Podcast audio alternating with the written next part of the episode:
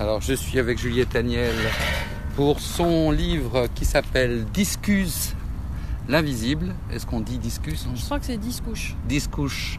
Et c'est En breton. En breton. Et c'est caché, pas caché, et, mais je te trouverai l'interprétation exacte parce que c'est une interprétation, enfin, c'est un mot qui a été trouvé par le géobiologue lui-même, qui est donc breton et, qui parle en breton. Donc il, il a fait un jeu de mots avec ce titre. D'accord. Et donc euh, c'est édité aux euh, éditions Isabelle, Sauvage. Et c'est le résultat d'une résidence de deux mois, si j'ai bien compris, en pays breton. dans les monts d'Arrée, qui est euh, île parce que c'est un monde entier en fait, particulier. qui est un peu différent du, du reste du monde un peu différent du reste de, la Bretagne, ou en tout cas, ah, ça, ça, pourrait s'apparenter un peu à la forêt de Brocéliande au niveau des, de ce qui s'y passe, de ce qu'on peut ressentir pour certains en tout cas. Sauf que c'est un, lieu qui n'est pas euh, tellement connu du coup, et puis qui est encore vivant dans ce sens-là. En fait, sur place dans les monts d'Arrée, euh, à un moment donné, je me disais, euh, parce qu'il y avait quelques journalistes qui sont venus comme ça au début de la résidence pour me demander ce que je faisais, je me disais, ça va être dur de leur expliquer que je veux photographier l'invisible, euh, machin. Mais en fait, euh, ils avaient tous un point de... c'est la base des monts d'arrêt. Donc euh, c'était pas très compliqué d'en parler, au contraire.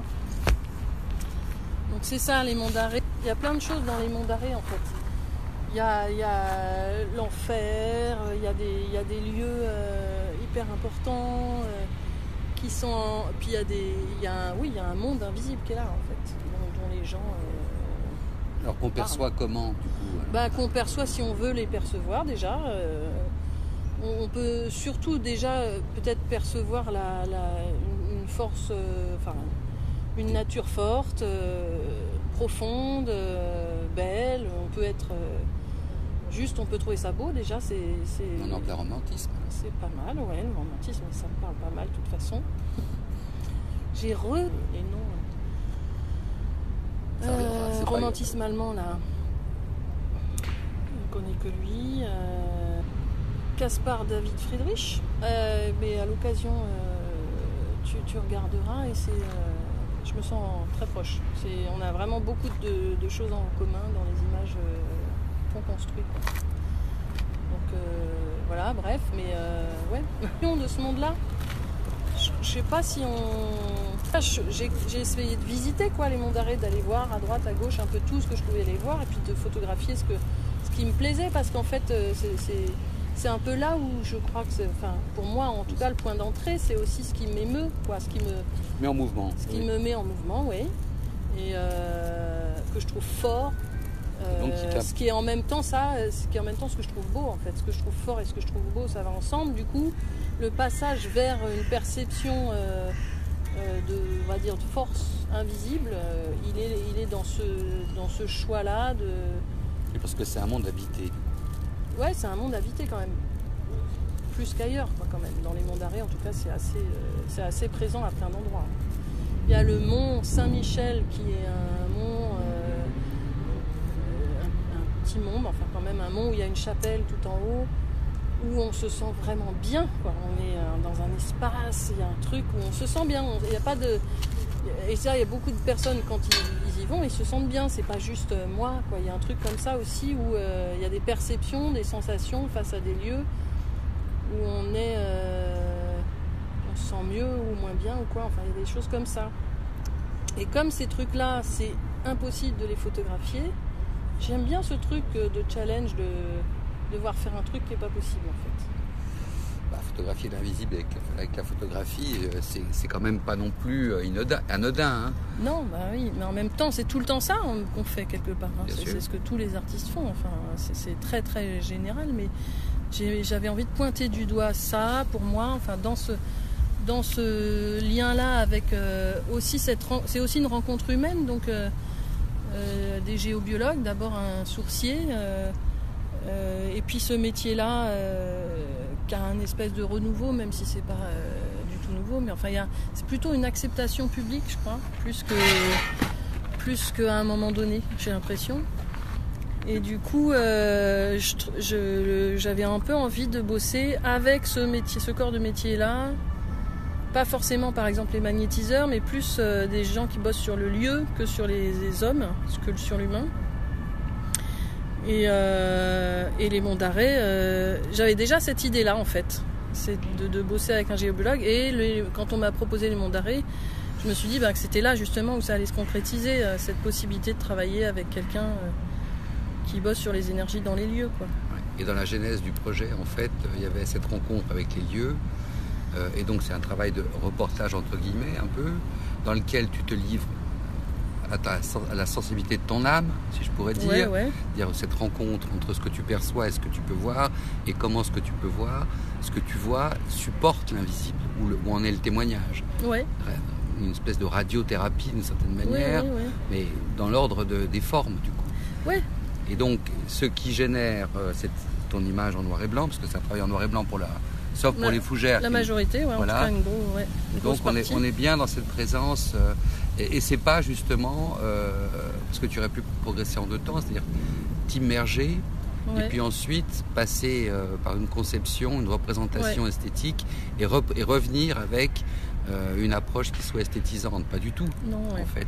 Tu parles là de la sensibilité pure de la perception. Mm. Donc on est un peu chez Kant en même temps.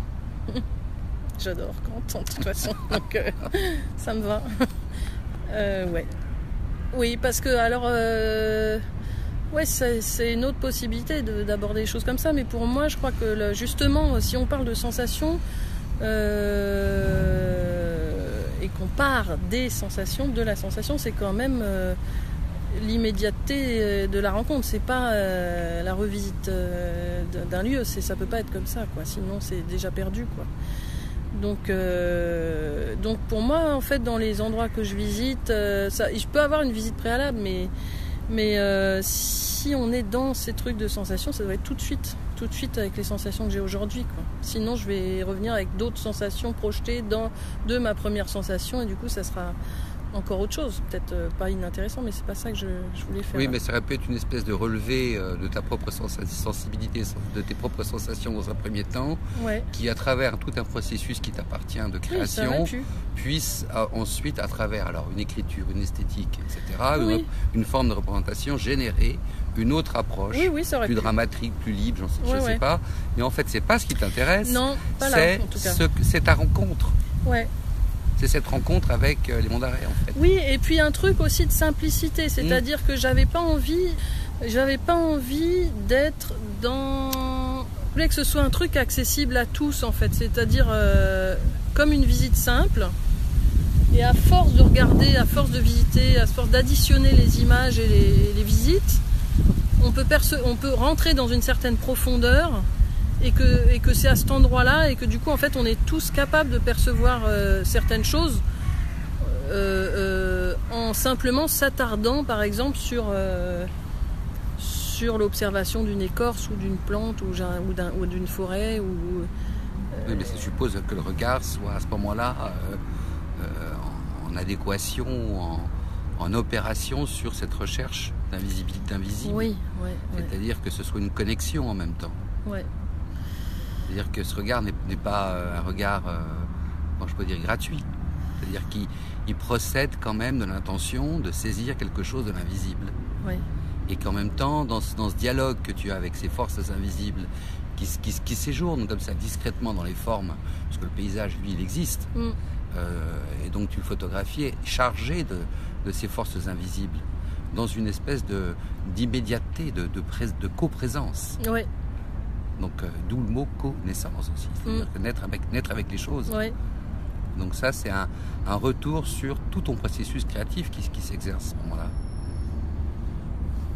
Je pense. Oui, oui, oui, oui, oui, c'est vrai. Et qui fait que qu'est-ce qui fait photographie à ce moment-là? Eh ben, C'est ta découverte, et c'est ces dialogues Mm. avec tout ce qui est chargé dans le paysage de, de visible et d'invisible et de, et, et- comment je pourrais dire, et de mouvements intérieurs qu'on ne perçoit pas à l'œil. Mm. Mais l'intérêt aussi, c'est que tu me parles d'une perception, mais là on est à travers une photographie, donc on, on utilise un médium, Ouais. et que du coup, euh, ça suppose que euh, tu es aligné aussi ton œil intérieur, excuse-moi, mais euh, avec la caméra, et qui fait que cette caméra, obscura ou clara, ça va dépendre comment on peut l'entendre, elle est dans le relais de, ta perception, de, ta sensibilité. Ouais. Bah, ça. Euh, Donc on attend de voir les tirages, parce que je pense que les tirages de grand format, ça doit quand même être vachement plus. Alors, euh, je ne sais pas, présent d'une certaine, manière que, que des reproductions dans le livre qui bah, sont de petits formats. Oui, oui, c'est autre chose. de toute façon, c'est deux choses différentes. Il y a l'exposition, puis il y a le livre. Hein. Le livre, ça permet d'être aussi dans la quantité et dans euh, finalement le temps aussi. Oui, dans le mouvement. Et, aussi, oui, dans le mouvement. Et du coup, d'avoir un peu la, la, somme de, de, de, de, tout ce que j'ai pu percevoir et voir. Euh, tandis qu'une exposition, on va s'attarder plus sur l'intérieur d'une seule image, etc. Et du coup, un voyage à l'intérieur justement d'un mystère d'une image, bah, ça sera à Lannion là. Euh, j'ai vu qu'il y avait une exposition programmée. Ouais, t'as vu déjà. oui. Le 10 octobre. Le, ouais, tu peux le redonner pour le 10 octobre, à l'imagerie de Lannion, il y a donc une exposition qui ne sera pas seulement consacrée à, à cette euh, résidence, mais il y aura trois, trois salles, trois parties. Il y aura une salle sur euh, les portes de glace, une salle sur euh, Taharka et la nuit, et la troisième salle sur euh, l'invisible. Et l'exposition globale s'appelle La mémoire des roches. Parfait. Ça me va. non, mais c'est vrai que c'est la continuité ben en fait. Donc je trouve ça assez génial d'avoir l'occasion d'exposer quand même ces trois séries là. Euh, même si pour moi, en fait, euh, les portes de glace, Tarka et la nuit, et ben le troisième volet, ça va être un travail sur les grottes. Ça fait longtemps que je le sais, que je le pense, et maintenant que ça se, ça se concrétise carrément, mais c'est encore en cours. Et en même temps, il y a eu ce, travail fait sur les monts d'arrêt qui est aussi euh, la troisième partie. Enfin, c'est, je sais pas qui est la troisième partie, mais il est vraiment à l'intérieur. Il s'inscrit complètement dans la continuité de ces, ces autres, de ces autres séries, ouais. Et comment ça s'articule en fait d'une certaine manière euh, entre euh, cette première exposition sur les ports de glace euh, jusqu'à jusqu'à quel est le chemin que tu eh as ben, parcouru ouais, ben, justement pour les portes de glace, ce qui m'a intéressé, c'était une, une rencontre avec un géobiologue en fait, qui m'a fait percevoir une espèce de, de, porte ou un seuil, enfin un passage entre deux mondes, enfin une porte dans une forêt, dans une balade, il y, avait une histoire de porte et j'étais pas là à ce moment-là. Donc pendant une année, j'ai attendu de refaire cette balade parce que c'est un truc qu'on réitère tous les ans. C'est un, stage avec un cours de, gym, enfin introspection, machin. Et, ce, donc l'année d'après, je retourne et puis là, du coup, il y a eu, euh, j'ai vraiment perçu cette porte très fort à l'intérieur. C'était impressionnant. J'ai même réessayé plusieurs fois pour me, pour me dire, bah, j'essaye sans être trop branché pour voir et tout. Bah, ça marchait quand même vraiment pareil. Donc je me suis dit, déjà depuis l'année dernière, je me disais, c'est assez génial et incroyable cette histoire de porte. Et, comment tu la figures en image, quoi. Parce que c'est justement pas possible, en fait. Et du coup, ça me trottait dans la tête. Euh, plus, euh, après, je, je, vis cette expérience-là de, de, de, passage euh, de seuil et euh, en, allant, euh, en allant au Groenland pour, euh, pour, faire, pour faire des images sur, sur le passage en fait d'un monde à un autre, j'avais ces histoires de portes en tête. Quoi. Donc les portes de glace, c'est aussi ça en fait. D'abord ça. De quel monde à quel monde? Ah bah d'un monde réel à un monde imaginaire pour moi en tout cas les portes de, la réalité vers, euh, de ce de oui, vers une liberté. De ce, qui, euh, de ce qui se signale à nous comme réalité en fait. Ouais. C'est-à-dire comme objectivité, mais bon. Oui, toute relative. Mais enfin, il y a quand même pour moi cette importance aussi, d'ailleurs via ce médium de la photographie quand même, de, commencer à prendre une matière dans le, dans le réel, euh, dans un simple réel, on va dire. Enfin, certain réel et l'envie pour moi de, basculer, euh, que ce réel bascule vers un plus improbable euh, euh, monde, quoi, enfin, ou, plus imaginaire. Ou oui, parce qu'avec les portes de la nuit, déjà aussi, tu. avec les nocturnes. Les nocturnes. Oui, mais c'est pareil. C'est aussi, c'est aussi l'idée de faire basculer le vers un imaginaire plus que euh, vers une réalité. Est-ce qu'on est en. C'est toujours ça aussi. Est-ce que c'est euh, post ou pré-humanité ou. C'est plus trop dans quelle. une vision euh, anthropologique en même temps, puisque bon, quelque part, on est un peu dans la découverte du sacré ou des portes du sacré ou ah des représentations qui font, qui, bon, qui agissent le monde en fait pour, le, pour le recomposer. Donc alors il y a les cosmogonies, on les connaît, etc. Et donc comment, comment tu, te situes par rapport à, tout ça finalement, c'est-à-dire à, tout ce matériel de la connaissance, de l'anthropologie, de, des rituels ben, c'est marrant aussi, enfin c'est marrant, tout fait sens à un moment donné si on suit bien son, chemin, son juste chemin ou quelque chose comme ça, mais en fait, moi, j'ai commencé, euh, avant de faire des photos, j'étais d'abord en faisais de la peinture et puis après j'ai fait de l'ethnologie. Et je suis partie pendant 4 mois et puis ensuite 3 mois en pays d'Ogon. Donc euh, le pays d'Ogon, évidemment. Avec qui, euh, s'il te plaît Rappelle-nous quand même. non, je suis pas partie avec, mais je suis partie en étant dans la maison de Jean Rouche, etc.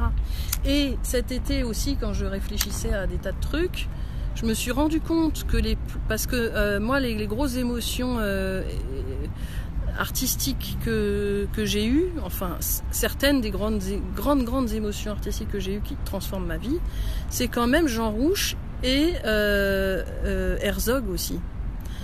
Et en fait finalement, je me dis finalement ce qui me ce qui me touche au plus profond et qui, qui me qui te met en mouvement qui me met en mouvement encore une fois ouais c'est quand même des gens qui euh, prétendent faire du documentaire en, étant dans le rêve, quoi. Et, je me suis retrouvée assez proche de leur démarche, enfin quelque part, enfin une autre démarche, mais dans ce même euh, mouvance. Et euh, je m'étais pas aperçue de ça en fait jusqu'à il y a quelques jours, quoi. que c'était si important pour moi, mais en plus de ça que j'avais, j'en avais fait un écho quelque part. Enfin, c'était aussi ça que je cherchais dans dans ce travail photographique, quoi. Oui, parce qu'il y a sans doute eu une insémination à ce moment-là. Ah bah il y, a eu, hein. de toute façon, euh, quand on est touché comme ça, à un moment donné, euh, ça euh, grandit d'une façon ou d'une autre, ouais. Bon, bah, écoute, ce travail qu'on va découvrir, que je vais découvrir dans le livre, ouais. parce que tu viens de me le, ouais, semble quand même assez magique. Pour utiliser un mot, alors près du rêve sans doute, ou issu du rêve aussi. Ouais, puis en même temps palpable. Enfin, c'est un espèce d'entre-deux comme ça euh, qui me plaît beaucoup parce que aussi, je trouve que ça peut être, euh, c'est pour tout le monde finalement. C'est aussi quelque chose qui m'avait frappé, c'est que euh, quand j'ai rêvé de ce que c'était que cette porte et du passage, je rêvais d'un truc un peu soudainement magique. Enfin, je sais pas, hein, je, je, sais pas ce dont, ce à quoi je rêvais, mais en réalité, quand l'année d'après je suis revenue et que j'étais plus attentive, il fallait être juste attentif à des choses auxquelles on peut être tous attentifs, encore plus dans notre enfance d'ailleurs, mais c'est-à-dire le monde du minuscule, euh, euh, enfin je sais pas, il y a un grand champ et puis on s'attarde sur ce champ par exemple, et puis tout d'un coup il y a un mouvement du vent dans ce champ, et puis on, se met à, observer en fait, on, commence à rentrer à l'intérieur de cette observation euh, par exemple du vent sur les, sur les herbes, et puis on s'aperçoit qu'au loin il y a une forêt et que c'est déjà un autre monde, enfin qu'il y il y a deux parties. Et puis en fait c'est des choses de l'observation, d'une simple observation. Si on commence à se brancher dessus, ben on peut aussi percevoir des choses euh, de l'ordre de la sensation dans notre corps, quoi. Et, ce, truc de d'être finalement un monde très accessible à beaucoup plus de personnes que ce qu'on veut bien le dire, quoi, ou le croire, je sais pas quoi, je trouve ça aussi intéressant. C'est-à-dire euh, que j'ai pas envie que ce soit le truc magique tout court, point, c'est-à-dire euh, inaccessible. C'est pas juste ça qui m'intéresse de montrer, enfin dans ce livre-là, dans cette démarche-là, avec le géobiologue parce qu'il y a plein de gens qui sont euh, en train de dire j'y crois, j'y crois pas, ce genre de choses là qui, qui, qui, qui sectionnent en deux les, la possibilité. non mais on s'en fout, mais c'est ce que je veux dire. non mais bien sûr qu'on s'en fout, mais je voulais pas non plus, j'avais pas envie d'une transformation totale de, de justement euh, d'un lieu qui fasse que personne puisse se sentir euh, que ces personnes-là, par exemple, puissent se sentir complètement en dehors du truc. Parce qu'en réalité, c'est pas comme ça. C'est pas parce que euh, je veux que tout le grand public euh, puisse voir ça. C'est surtout que la réalité, elle n'est pas comme ça. La réalité d'un passage vers le monde magique, pour dire ça comme ça, c'est qu'elle est accessible à, tous en, en, fait. Il suffit juste de, de regarder longuement quelque chose ou d'être à l'intérieur d'une observation, quoi. Oui, mais là, là tu évoques la, méditation d'une certaine manière. Bah, tout ça, bah, oui, c'est un peu la même chose, ouais. C'est une histoire de, comment on rentre à l'intérieur De soi-même. de soi-même et du coup du temps et euh, de la matière, enfin et de, de- des choses, même d'un autre, même d'une chaise, même d'une d'une pierre ou d'un arbre, quoi. Plus facile un arbre, mais enfin. Donc là, on est dans un esprit euh, magico-religieux quand même. Ben. euh, C'est toute la pratique des chamans. euh, bah, j'allais dire mystique, mais euh, oui, Oui, magico-religieuse, oui, oui, mystique. c'est c'est pareil, bien ouais, sûr, ouais, oui, ouais, oui. ouais. Mm. Et donc, on est tous le produit de, de, de cette, de, cette, de cet apport-là, en quelque Ben, en tout cas, c'est là autour de nous beaucoup, beaucoup plus que, euh, que ce. que ça ne paraîtrait. Ouais, que ça paraît, ouais, je Mm. pense, en Mm. tout cas. C'est mon- ma constatation, en fait. euh, c'est un peu le point de départ comme le point d'arrivée, quoi. Ça. Bon, écoute, et, et, euh, et, et ce qui peut se révéler euh, en même temps euh, dans ton image de, de l'esprit du monde.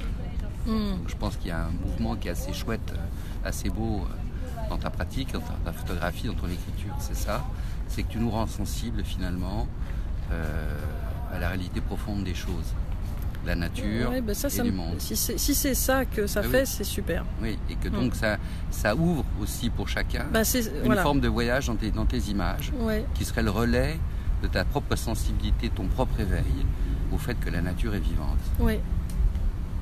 Merci, Juliette. Bah, de rien, avec plaisir, plutôt.